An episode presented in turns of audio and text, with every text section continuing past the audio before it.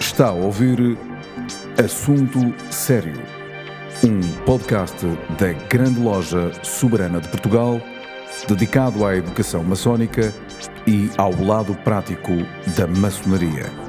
Levamos a todos vós um programa para maçons e não maçons, onde serão abordados temas maçónicos e profanos numa perspectiva maçónica.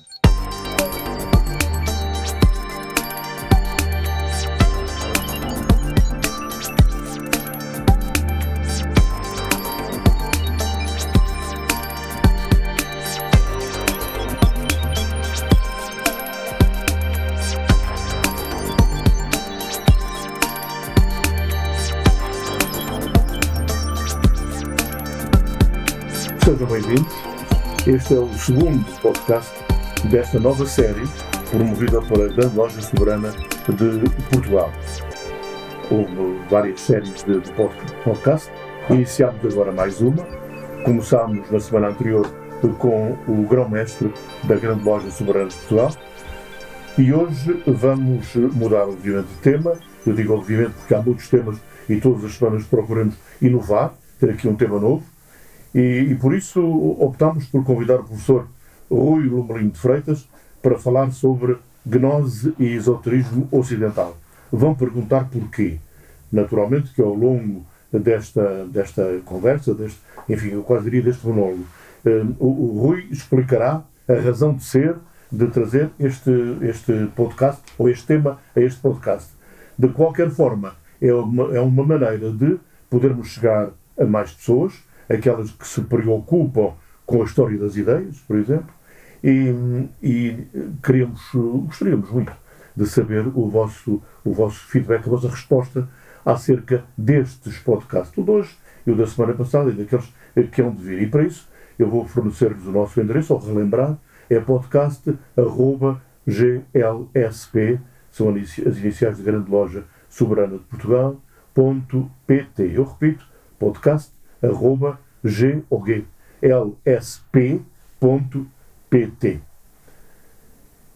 O meu convidado é Rui Lomelino de Freitas, professor universitário, especialmente interessado, como eu disse há pouco, nesta questão da história das ideias, nesta profundidade da história das ideias. E uh, o podcast destina-se, é bom que eu refira isto, a maçons e a não maçons. O que significa que é um podcast transversal a toda a sociedade.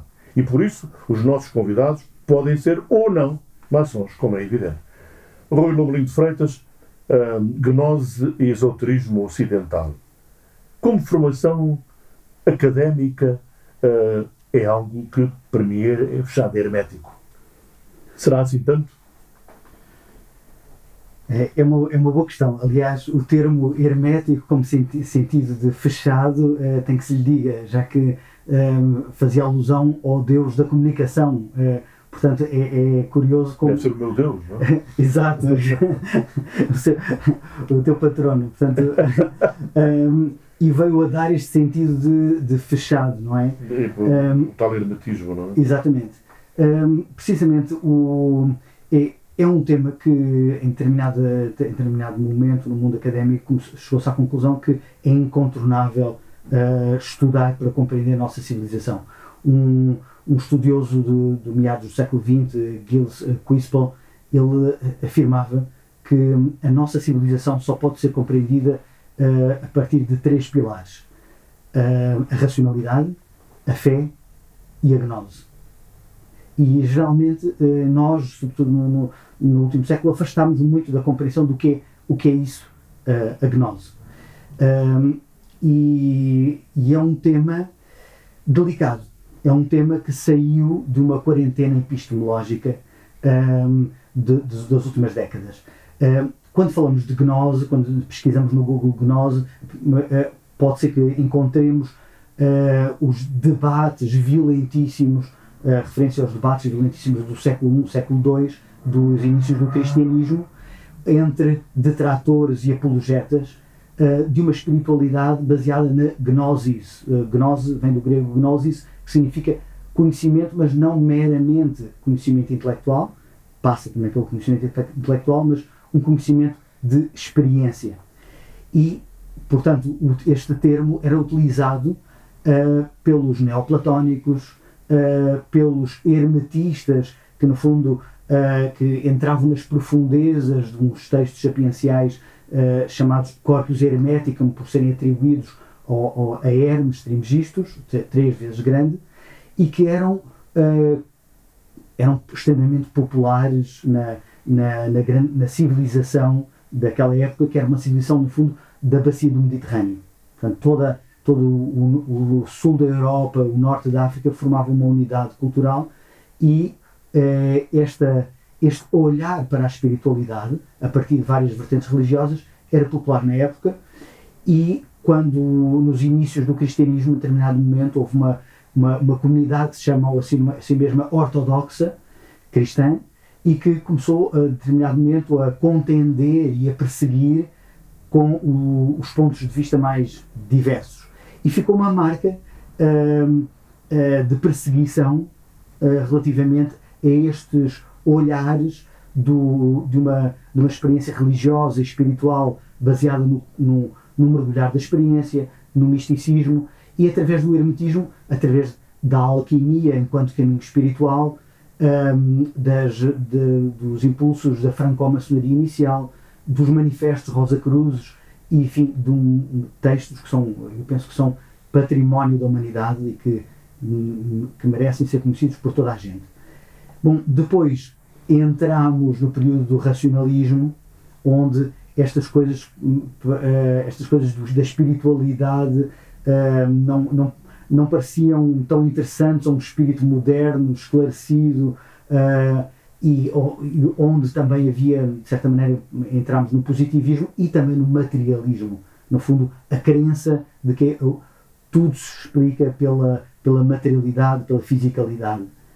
Uh, e, enfim, hoje estamos numa outra época onde a própria, a própria ciência, por exemplo, só para dar um exemplo, através da física, uh, encontrou-se, através da física quântica, com modelos de realidade que ainda hoje estamos, estamos a assimilar e que, e que, para sermos coerentes com esses modelos, entraríamos numa filosofia profunda, semelhante aos modelos de realidade dos místicos da Antiguidade. Portanto, estamos numa época muito interessante.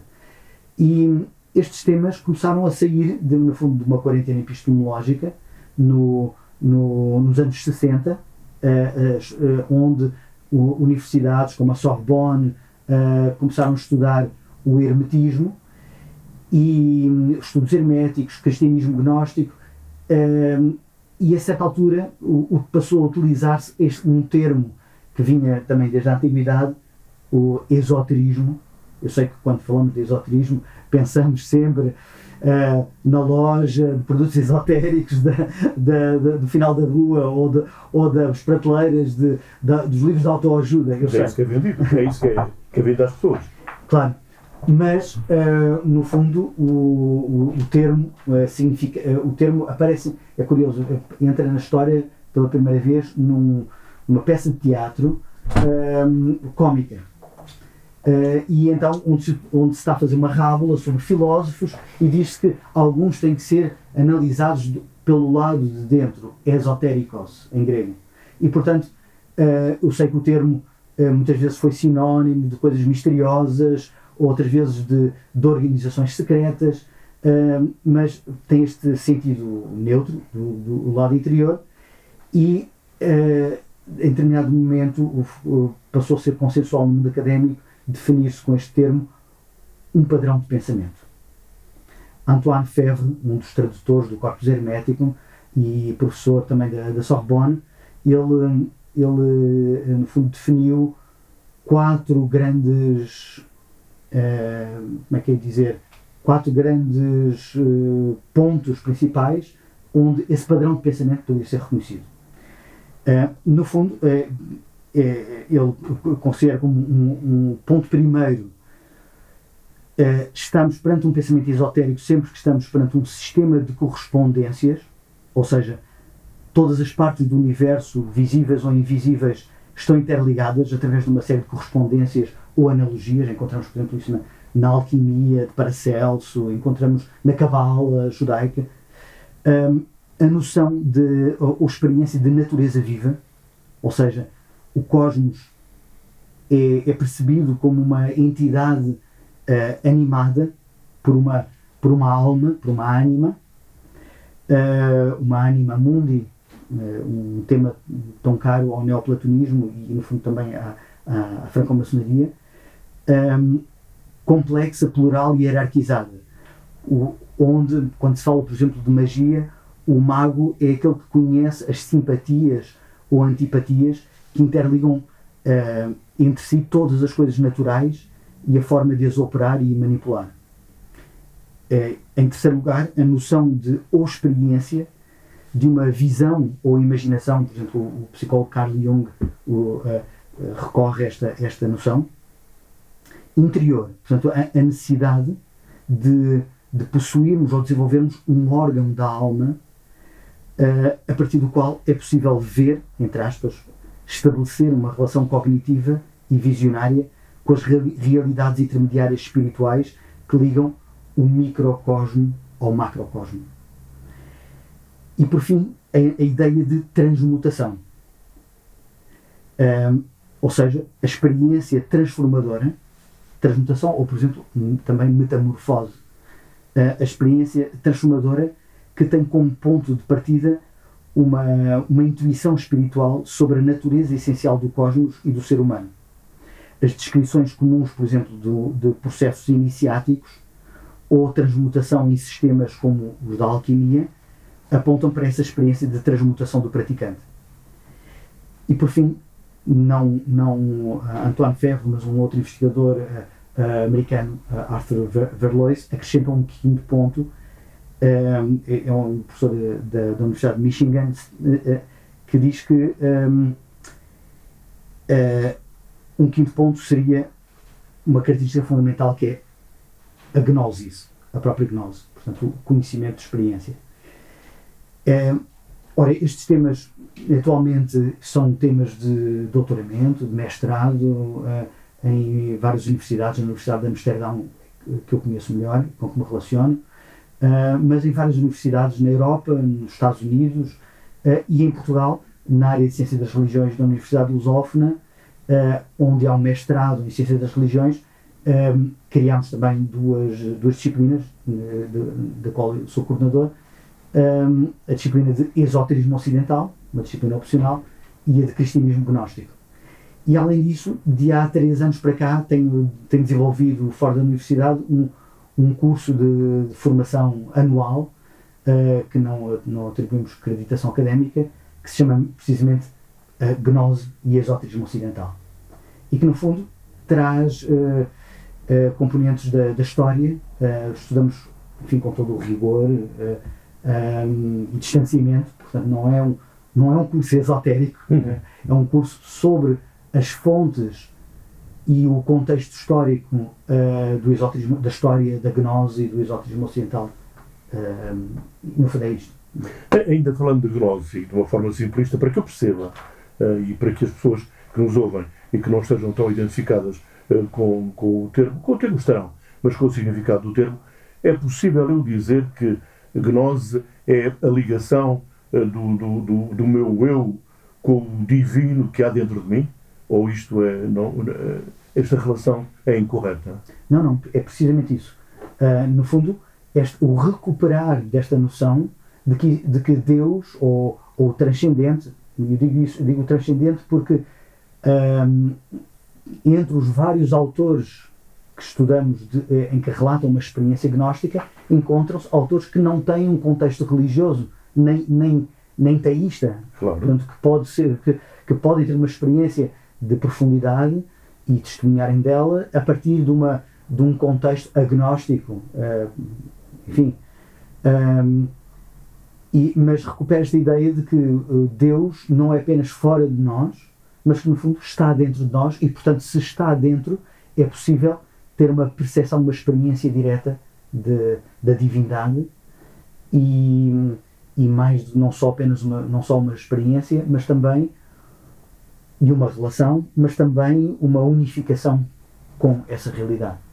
E para, para muitos sistemas consideram que, na realidade, isto é o estado inte, inteiro do ser humano. Portanto, o ser humano, eh, para se tornar inteiro e pleno, tem de se reconectar com a sua dimensão, eh, di, com, a, com, a, dimensão divina que, que, existe dentro de si. Eu gostava de te perguntar, Rui, se, se estamos a atravessar ou, ou continuamos ou iniciamos uma época de, de, de renascimento da filosofia hermética. Isto é possível uh, pensar assim?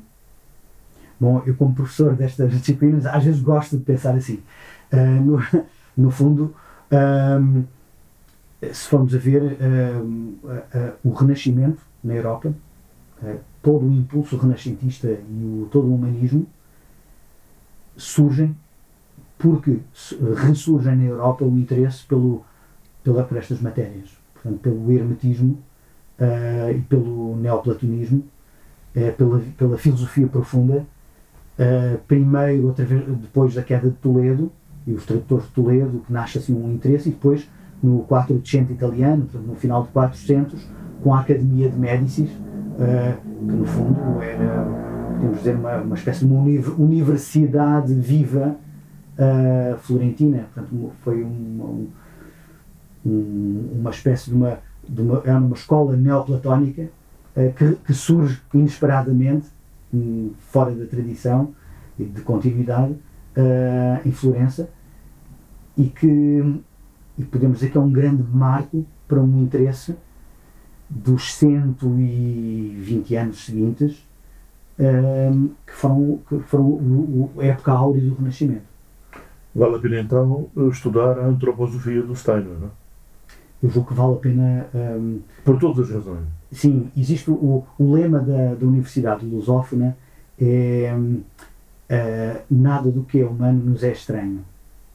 E eu penso que uh, sem, uh, sem, sem estar de uma forma apologética, eu penso que é uma época que, onde nós já conseguimos, de uma forma neutra, estudar enfim, a antroposofia de Rudolf Steiner, a teosofia de, de Helena Blavatsky, a teosofia mais antiga, os impulsos Rosa Cruz, enfim, uh, e penso, e já estamos também a falar aqui num, num contexto maçónico, eu penso que isso era a grande mais-valia da, da franco-maçonaria uh, do início do século XVIII. Quando leio, por exemplo, um autor seminal, Cavaleiro Ramsay, onde tem um livro que se chama uh, A Maçonaria Explicada Geometricamente, onde ele, precisamente, ele recorre, ele faz um, um ele apanha todas as escolas dos mistérios grega, gregas, os mistérios órficos, o, os textos herméticos, ele, uh, ele fala, menciona e evoca um, toda a tradição digamos, eu não utilizo o termo, mas uh, digo eu, esotérica, gnóstica, do passado antigo e, e, e, também do seu contemporâneo. Aliás, não só do Ocidente, mas curiosamente, e na altura, para minha surpresa, também menciona obras como o Tao Te Ching, do Lao Tse, um, para o quê? Para explicar símbolos maçónicos e o que é a franco-maçonaria. Portanto, onde ainda estava de forma muito viva a ideia da francmaçonaria como uh, filósofos, no sentido também socrático de amantes da sabedoria, amantes da sofia, uh, uh, filósofos, construtores do, do seu próprio microcosmo e, portanto, por inerência, do cosmos à sua volta, que é a sociedade. Aliás, a Helena Blavatsky, na, na, na sua teosofia, defende ideias muito próximas, ou, ou iguais àquelas que tu acabaste de dizer e de referir, não é? Sim. O seu todo, não é? Sim, a sua globalidade. Sim, sim. E que naquela altura provocaram até movimentos uh, contra ela, uh, que foi, sei lá, foi vilipendiada, insultada e depois recuperada, não é? E depois recuperada. Depois recuperada. E não é por nada que encontramos numa segunda geração da sociedade teosófica uh, da Annie Besant, onde praticamente todos, toda, toda a direção da sociedade teosófica eram maçons.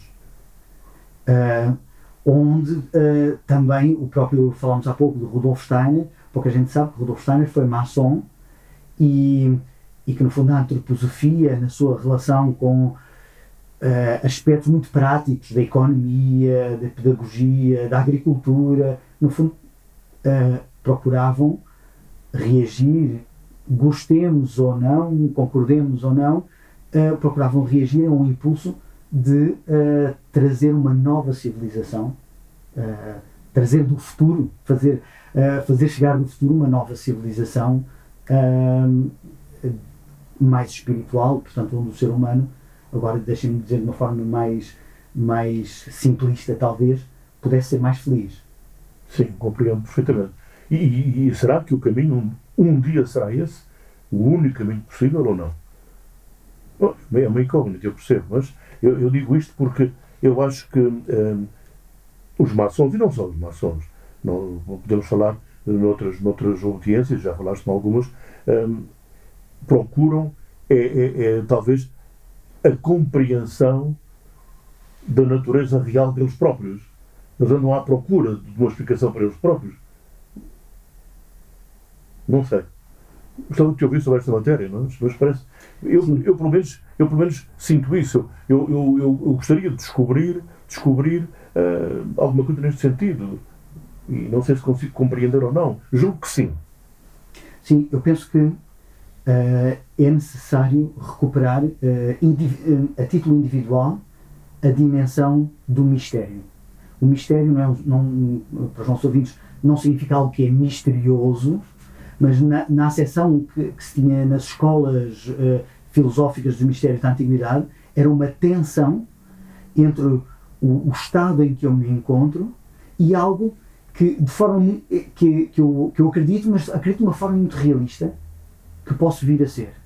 E que isso uh, obedece, obviamente, àquela, àquela, àquela máxima do, do, do, do Templo de Delfos: conhece-te a ti mesmo e conhecerás o universo e, e, e, os, deuses. Portanto, conhecerás o, o universo e dimensão divina. Um, e eu penso que um, é necessário recuperar essa, essa dimensão do mistério, onde um indivíduo de forma racional e científica, portanto, não tem que, não tem que abandonar o, a, a, o, o, no fundo, a, a, nossa conquista de ser de, de, da nossa civilização racional uh, e científica, mas que possa uh, acreditar ser possível a iluminação.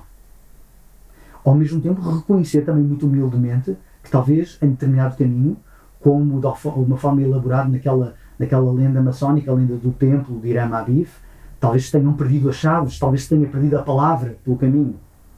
Mas esse reconhecimento humilde eh, leva, eh, ou pode levar a um, a um, desejo de recuperar eh, essas luzes, essa verdadeira luz.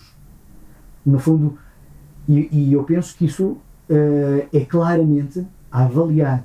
Eu disse há pouco na brincadeira, os livros de autoajuda, das, mas a verdade é que, se formos a ver, o interesse que há, por exemplo, com a sociedade teosófica, de, pelas luzes do Oriente, ou seja, a noção que no Oriente está muito viva de, em que é possível um caminho de iluminação, ou, ou seja, um caminho normal, é, ou seja, um, qualquer ser humano pode desenvolver um caminho que chega à iluminação, ao esclarecimento, a, um, a, a premiar-se de uma inspiração uh, da inteligência do universo.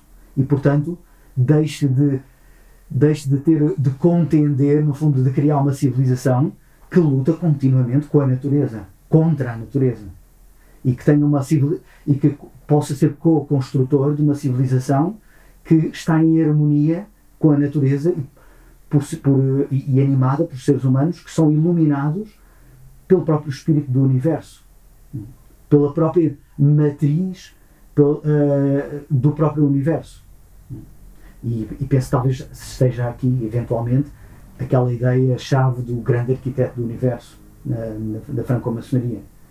Um, e isso, uh, no fundo, essa, essa tensão com este, com este véu uh, de mistério um, só pode ser resolvida na época atual, pelo, pelo, pela forma como nós temos a nossa consciência organizada, enfim, num, num, passado remoto seria de forma diferente, mas para para seres humanos individualizados como, como nós somos, uh, e às vezes até individualistas, uh, e racionais, isso tem que ser encontrado por uma, uma busca interior uh, que nos leve a encontrar algo que seja simultaneamente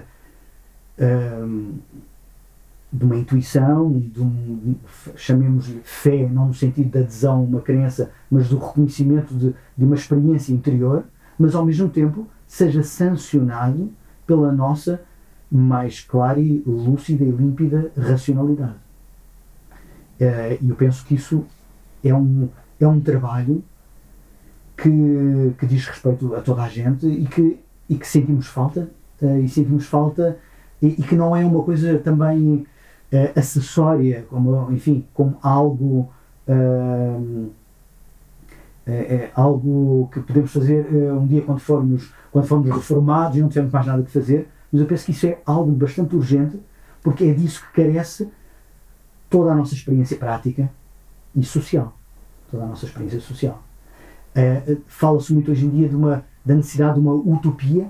O termo utopia, no fundo, quer dizer um sem lugar, um sem tempo, mas ao mesmo tempo também a verdade é que não, quando as coisas apertam, quando estamos numa crise urgente, uma utopia num sentido pueril ou, ou, ou meramente poético não nos convence. Eh, se surge, se, surge, se realmente necessitamos de uma utopia, necessitamos de uma utopia que acreditemos e que reconheçamos cientificamente que é possível materializar.